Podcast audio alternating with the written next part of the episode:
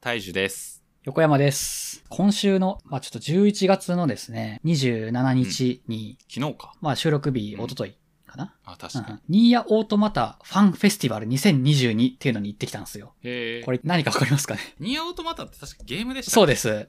やりました確かって言ってくれた。いや、やってないっすうんね。うんなんか、どんなゲームだか。え、なんかメガネの女性のやつ。メガネっていうかなんかアイマスクしてる人っすね。もう完全に目あー隠して今るちょ。っとググってるけど、はい。こちんょっなと感じなゴんだスロリなファッションした。はいはいはい。はい。これ、めちゃくちゃ面白いゲームなんですよ。はい。で、そのゲームの5周年記念のファンフェスティバルっていうことで、うん。まず制作側のトークイベント。で、その後声優の朗読会。うん。キャラの声優のね。で、その後コンサートっていう形の結構3時間以上にわたるはい。フェスがあったんですよ。うん。こ、れ、めちゃくちゃ楽しかったですと。すごい世界観ありそうなゲームですね。はい。。これやってほしいんですよう。んそれはさておきなんですが、まあさておきじゃないか。一旦ちょっとニアオートマターのちょっと魅力っていうのはいを説明したいんですが、これは呪いか、それとも罰かってう最わ初に出てきーて。しんどいっすね。どういうゲームなんですかねっていう風に聞くじゃないですか。うん。友達に一回、ニアやったっていう風に伝えたんですけど、うん。とりあえず、めっちゃ面白いってことをネットで聞いただけの感じで、とりあえず買ってやったんですよ。うんそしたら死ぬほど面白かったんですね。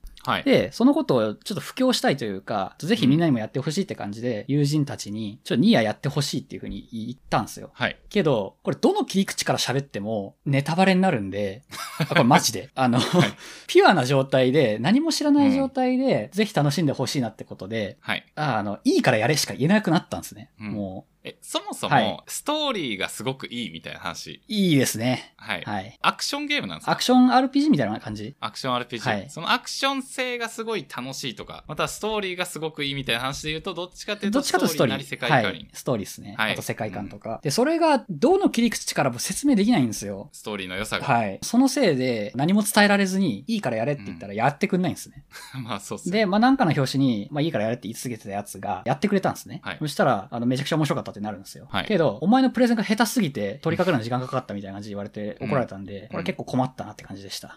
いだからちょっと、リスナーの皆さんにも、ニーヤ面白いっていうのは伝えたいんですけども、何も言えないですね。とにかくやってほしい。そのはいはいはい もうちょっと、はい。何が好きな人にはは、いすごい刺さる人とか、あー、それで言うと、なんかその考察好きな人と漫画か、とか映画とか。あでーあとはい SF、好きな人とか、うん。そういうのですね。あとはその哲学チックな話みたいな感じの、まあなんかその呪いみたいなのがタイトルにあったと思うんですけれども、うん。まあそういうのですよね。とにかく、話、重ためっすよ、でも。あーそうなんですね、はい年齢のやつあるんですいや、そこもちょっと知らない方がいいっすよ。あーはい。 D か。全部 ネタバレ、ネタバレっすね。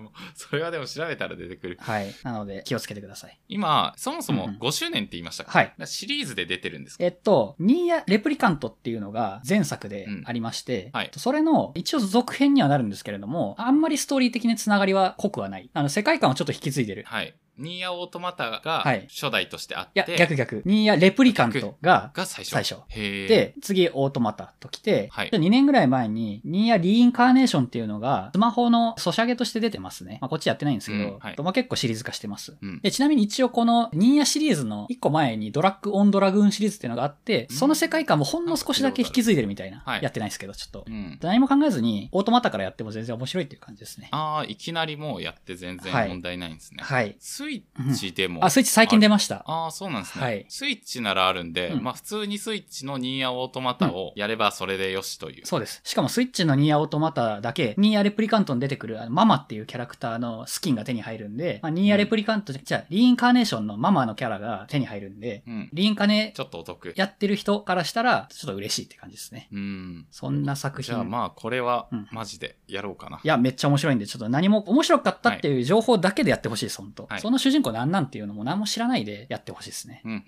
うん、うんうん。で、攻略も極力最初の方は見ないでやってほしいです。はい。なるほど。はいやってみます。はい。これは面白すぎるんで、ちょっとね、久しぶりになんか当たりの RPG が来たなって感じで。まあもう5年経ってるけど、はいもう世界観どっぷり使っちゃってください。なんかそれで言うと、うんちょっとなんかプレゼント交換的に、うん、うんうんおおすすめ交換的なのしてもいいですあ、か嬉しいですね、それ。横山さんはスイッチ持っスイッチと出るんですか PS5 持ってます。ああ、まあスイッチ持ってるんだったら、はい。だから大体できるはず。 PS5 もあんのかなスチームもあるから、なんか多分大体大丈夫なんですけうど、んうん僕のおすすめは、うんうんえっと、トライアングルストラテジーってやつですあ、なんかやってるっていうのを聞いたことだけはある。はい 言ったことあるかもしれないですね。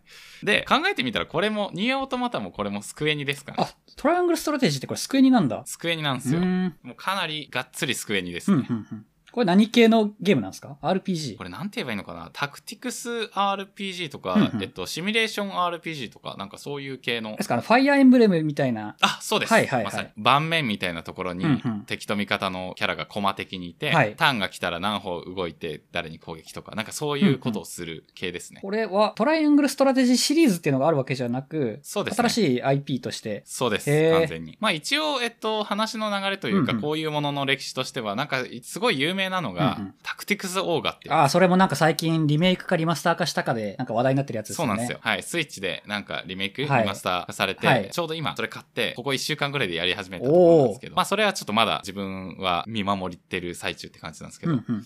タクティクスオーガあたりがすごく有名で、うんうん。他にも何が有名なんだろうな。まあ、スクエニで言うと、ファイナルファンタジータクティクスっていうものが、あの、PS であって。はい。で、PS であって、PSP でリメイクされて、で、なんかまたなんかでリメイクされてみたいな感じで、うんまあ、僕も結構やったんですけど、トライアングルストラテジーで言うと、はいこれもストーリーがすごくいいんですよ。ほうほこれは、横山さんのニアオートマタよりはもうちょい語れるんですけう。ど、ほう。 語れなすぎた。ストーリーが当然、ある程度重たいんですよね。当然、当然って言っちゃったけど。結構あれですか、そう中世とか。かそういう世界観なんですかそれとも、はい、そうですね。剣と魔法中世の剣と魔法の世界みたいな。うんうんで、トライアングルってのは三国あるんですよ。国が3つあって、うんうんその3つの国の争いを描くみたいな感じなんですね。で、これのポイントが、ストーリーを自分たちで、自分たちっていうか、まあ、プレイヤーがうん選択肢を決めることによって大きく動くんですよ。うんうん。あの、選択肢が、うん選択肢っていうか、ストーリーが。うんうん。で、この選択肢っていうのは結構マジで悩むん ですよね。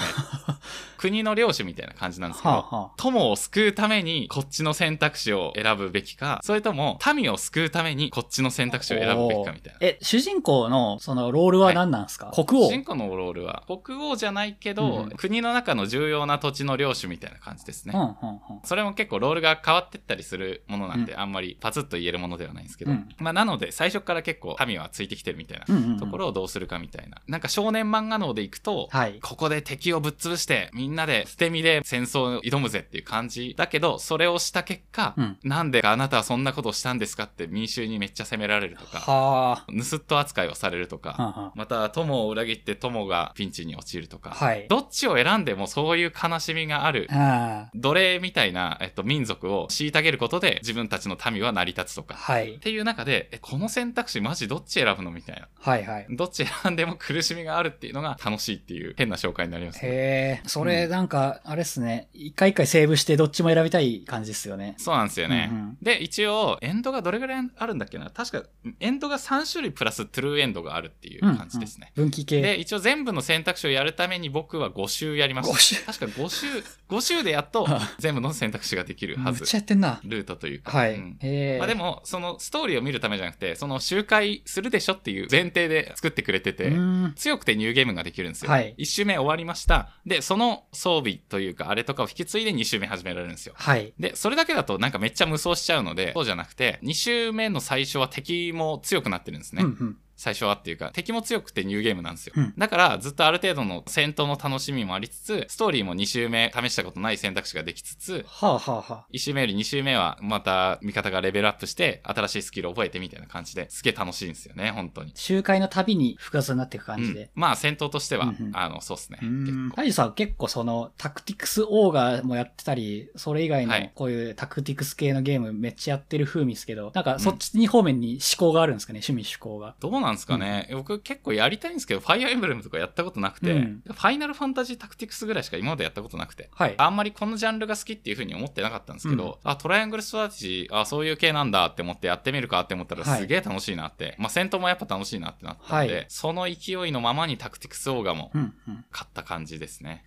はい。アクションよりもなんか、うんうんうん、駒を動かす方がまあ、ゲームにおいては好きですね。へえ。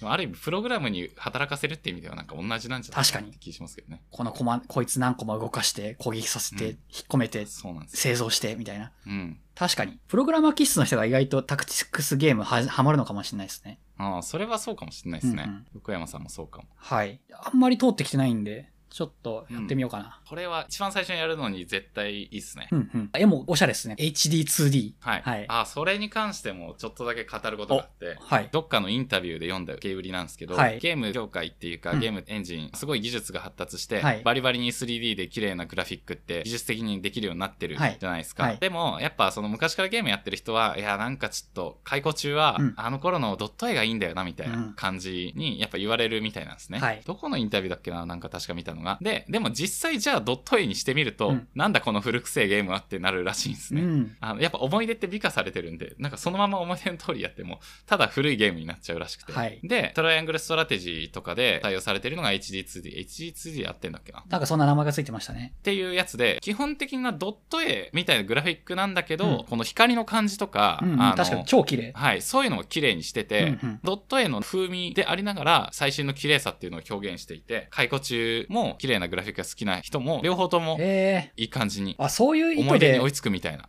なんかこういうグラフィックにしてるんですね。そうらしいですね。机に最近こっち方面力入れてるなと思ってるんですよ。これオクトバストラベラーとか、うんなんそうかですね今後出るドラクエ3の HD 版がこの HD2D で出るみたいな感じらしいんで。あ、そうなんだ。はい、はい確かにドラクエ3とかってあのドットのままやるとしんどいところをうんうんうん、解雇中を喜ばせつつ綺麗にしていくっていうこの流れめっちゃいいですね。あと開発費もそんなに負荷かからなそうだし、一回エンジン作っちゃえば。どうなんですかね。うんうん。まあそんな感じで、はい。ちょっと僕からのおすすめでしたという話です。ありがとうございます。こちらもちょっとぜひ積んでおきますので、スクエニのセールの時に買いますわ。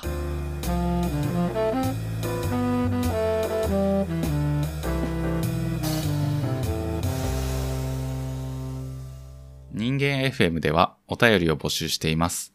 概要欄に記載の Google フォームまたは Twitter の DM からお気軽にお送りください。